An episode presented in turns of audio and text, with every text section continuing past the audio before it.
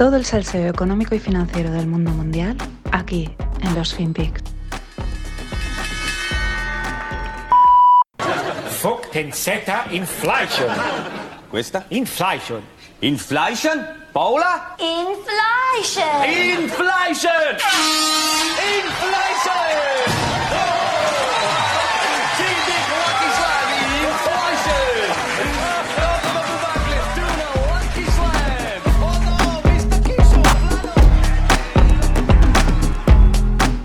Hola, no financieros. Vamos con el Inflation. Esto es un sketch que mm, al principio lo he encontrado raro. Me parecía que era en griego, en un idioma tal, pero se ve que es un, son unos que hacen del Fast Nine o el Fast Channel. Pues bueno, un programa de, humor de hace un montón de años, inglés, ¿no? Y además, fijaros la rayada donde iba, que pensaba que era sueco el programa y entonces he buscado a ver qué significaba inflation, pero no me salía como tal. Pero sin embargo, Flay me salía que era como despellejar. Digo, oh, qué bien tirado, ¿no? Eh, inflación que despelleja, ¿no? Pero no, realmente es un programa de sketch eh, ingleses, se ve que muy clásico hace un montón de años y celebran la inflation. ¿Y todo esto a qué viene? Pues a que ayer salió el dato, perdón, hoy ha salido el dato de, de- de inflación de Estados Unidos y nada más ni nada menos que un 7%. Ahí es nada, eh, venimos del 5%, anterior, del 5,5 anterior y de momento nos plantamos en un 7. Nada que no, mm, bueno, anticipásemos. Puede pasar de cualquier cosa con la inflación ahora mismo. Eh, te puede corregir o te puede seguir subiendo o vete tú a saber. Ese es el problema, que por mucho que te digan Mm, es difícil predecir porque llevan prediciendo inflación mucho tiempo, ahora se está cumpliendo, pero mm, pues igual, por cualquier cosa puede caer. Eh, leía una apreciación sobre la inflación y la Fed en Twitter que, podría encajar bastante y explicar este jaleo entre transitoria y permanente. La idea que lanzaban era que eh, la inflación transitoria estuviese planteada, o sea, el concepto transitorio, en relación al virus. Es decir, el virus es transitorio, pues la inflación es transitoria. En consecuencia, nuestro amigo G. Powell, Jerome Powell, pues habría dicho que la inflación sería transitoria porque quizás preveía que la pandemia pues no duraría tanto. Una vez más, mm, se equivocan en la previsión y la pandemia pues se está alargando más de lo que toca, más de lo esperado y con ello pues todos los efectos sobre la cadena de producción y logística y aquí además a esto hay que añadir pues el jaleo de la expresión inflación transitoria, ¿no? El jaleo que, ha, que ha generado, los comentarios de que esto no es transitorio, etcétera. Es verdad que si lo pensamos, desde que se dijo que iba a ser transitoria hasta ahora, tampoco han pasado tantos meses, tampoco vayamos aquí a, a ser tan, tan finos, ¿no? Porque claro, es un término muy sutil, transitorio que es una semana, un mes, dos, seis meses, pero bueno, por todo ello, pues tendría sentido que Powell dijese que iba a quitar la palabra transitoria, porque no se ha entendido el concepto transitorio y porque eh, estaría ligado al, al efecto del virus. Yo no voy a excusar a, a G. Aunque al final te cae bien, pero esta, esta apreciación que hacían en Twitter me parece muy bien tirada.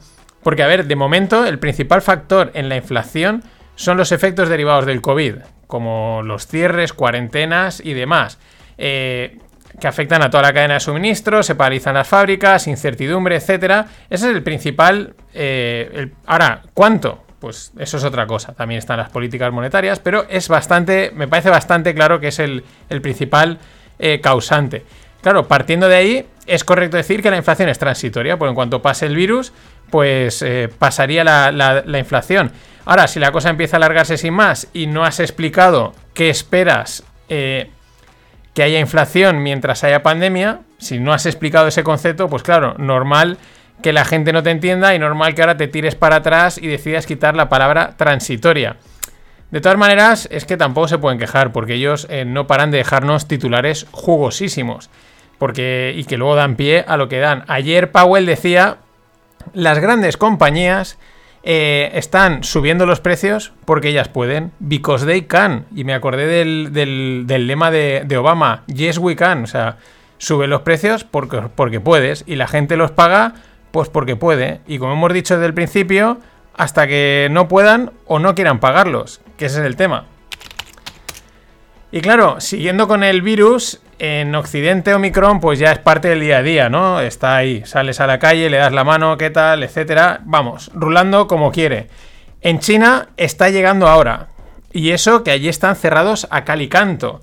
Eh, por lo tanto, consecuencia, vuelta a los cierres, retrasos de producción en la considerada fábrica del mundo. Y por lo tanto, sigue la inestabilidad de la cadena de suministro y por lo dicho antes, o como o en palabras de Lagarde, price instability. Ese es el principal problema. Mm, veremos a ver cuándo pasa, porque también estamos viendo pues, que están empezando a pivotar el mensaje global. Ahí el otro día salía en la, en la CNN hablando con la CDC diciendo que eh, un 40% de los ingresos era gente que entraba con COVID, pero con otra enfermedad. O sea, entraban por otra enfermedad, pero además llevaban COVID, ¿no? Reconociéndolo ahora, ¿no? Algo que se habla desde tiempo. Por eso creo que es tan importante que a nivel mediático se empiece un poco a normalizar la situación, se empiece a pasar de la excepcionalidad, porque si no, pues mm, podemos estar así demasiado tiempo. Ahora, lo que llama la atención y es, es el timing. O sea, Omicron lleva un timing muy interesante. Eh, aquí en Europa y en Estados Unidos empezó a asomar la patita pues apenas un mes antes de Navidades, concretamente con el Black Friday, el Thanksgiving, que es pues eso, a un mes de Navidades. Y en China lo está empezando a hacer ahora, así fuerte, conocido, eh, justo estamos a un mes del año, del año nuevo chino, que ya sabéis que es su gran celebración, y este año cae el 1 de febrero. Eh, joder, Omicron es, vamos, es como, funciona como un reloj el tío. Luego además hay que añadir los, desajustes made in China. Eh, es decir, los desfases en plan, somos tanta peña en este país que cuando nos da por hacer algo, pues se desequilibra el mercado. Resulta que como el nivel chino, perdón, el nivel económico de los chinos pues está subiendo, están ganando, la cosa va evolucionando, ganan más dinero, pues también sube sus preferencias y ya no se conforman con cualquier cosa. Y ahora los chinos quieren chaquetas que abriguen y que al mismo tiempo sean ligeras. ¿Cuál es la consecuencia? Que el precio de las plumas se ha disparado, o sea, totalmente, ¿no? Porque al final, pues consigues chaquetas que abrigan más ligeras. Allí sí que tienen que ir con cuidado eh, como algo se ponga de moda, porque realmente petan, literalmente. Y siguiendo con efectos del COVID, el CEO de Airbus manda un mensaje de precaución por el avance de Omicron en China, ya que eh, China es su mayor mercado, bueno, el suyo y el de medio planeta. Eh, la encrucijada en la que se encuentran todo el sector turístico es preocupante. El pasaporte COVID este, eh, pues debería de, darle seguridad y normalidad, pero claro, si luego llegan los países, te cierran las fronteras, te ponen restricciones, pues sirve de bastante poco. Más luego otros problemas y sin sentidos de los que nos vamos enterando. Lufthansa reconoce en Europa que ha hecho 18.000 vuelos vacíos para no perder los slots en los principales aeropuertos de Europa. 18.000 vuelos. Eh, como bien dijo Greg, eh, en Europa jugamos a perder. La regulación de la Unión Europea obliga a operar un mínimo de vuelos para conservar los slots. Claro, esto tiene sentido en condiciones normales. Lo que es acojonante es que la Unión Europea, cuando empieza la pandemia, reduce ese, requisito. Lo reduce, pero no lo elimina. O sea, a ver, si es evidente que no van a volar, elimínalo. Estamos en una situación eh, atemporal, ¿no? Es decir, todo el mundo, todas las empresas, los individuos han modificado todas sus. Todo, nos hemos adaptado como hemos podido, todas las excepciones posibles, pero los organismos no, ellos han, seguido un poco a la suya, ¿no? Y claro, 18.000 eh, vuelos vacíos no es que juguemos a perder, es que ya ni salimos al campo.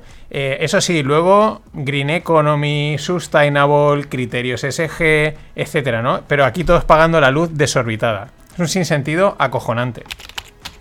Y vamos con los cruceros. Que ellos no tienen requerimientos de slots, pero se encuentra en una situación similar. Eh, os dejo en la newsletter un post escrito en LinkedIn por un inversor que le molan mucho los cruceros como, como usuario, ¿no? Y lo explica bastante bien, pero viene a ser esto, una vez pasada lo peor de la pandemia, que evidentemente todo estaba paralizado, la gente volvió a animarse a reservar para viajar en crucero. En cantidades moderadas, con limitaciones, pero bueno, digamos, suficiente, ¿no? Para empezar a hacer marcha. Pero claro, tras ese repunte, eh, todo está volviendo a la casilla cero puertos que no les permiten atracar por miedo al COVID, requerimientos de mascarillas constantes, claro, no te puedes tirar todo el día con la mascarilla en el, en el crucero, que tampoco tiene sentido al aire libre, pero bueno, no vamos a entrar en estas ahora. Eh, requerimientos de acceso complicados, cancelamientos de última, cancelaciones de última hora y el propio miedo a quedar encerrado en un barco a la espera de ver lo que pasa. Es decir, eh, vamos, a perro flaco todos son pulgas. Pero es que claro, por eso es fácil entender que las deudas estén disparadas, a ver quién mantiene esos mastodontes flotantes sin navegar o los aviones sin volar. Y el turismo es como la construcción. Tiene una imagen vetusta, muy mala, se le critica porque es como un sector antiguo, tal, ¿no? Todo esto, tourist go home y tal. Ya, ya, pero mueve mucho, tanto directa como indirectamente. Y eso es importante. Eh, no sé si te acordarás de aquello que decían recuperación en nube.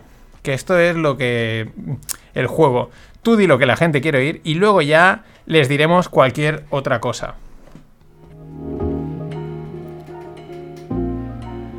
Y nada, la vuelta os habéis animado. Darle las gracias a Daniel Alcalde y a Víctor Lorente por invitarme a Caña, Gilda y patrocinar el programa. Vamos con el mundo tequi.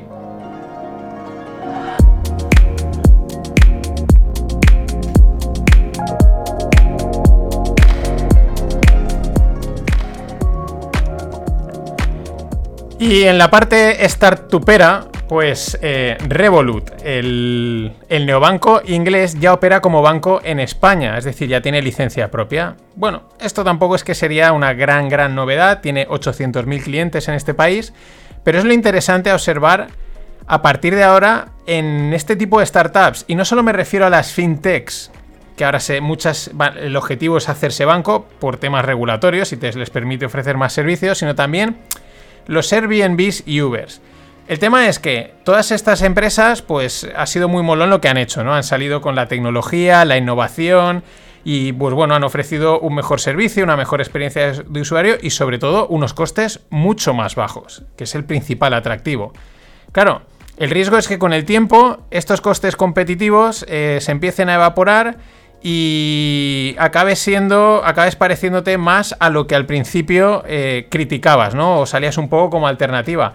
De hecho, esto es algo que ya en algunos casos eh, se empieza, se ha observado en temas de transporte y en algunos hoteles. Es decir, eh, están siendo casi más caros o encuentras precios más caros que en lo tradicional.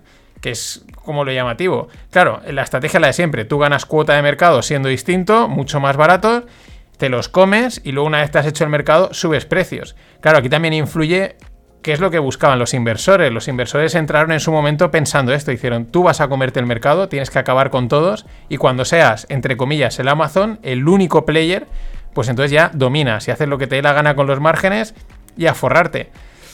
Pero claro, eso es una jugada sucia para todos los clientes que te han, que han confiado en ti, ¿no?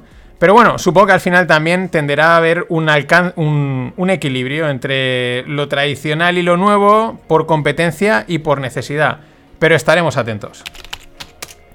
Y bueno, el senador Tommy, Tumi, o como To Mei, Tumi, le voy a dejar así, eh, se ha manifestado respecto a las CBDCs con relación a la creación de un criptodólar. Acordaos que las CBDC son la Central Bank Digital Currency. Pues Mm, criptomonedas creadas por los bancos centrales.